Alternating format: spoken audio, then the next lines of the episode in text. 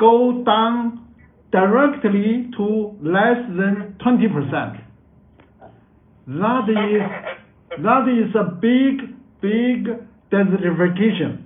It's very serious and very, uh, uh, the damage is so huge.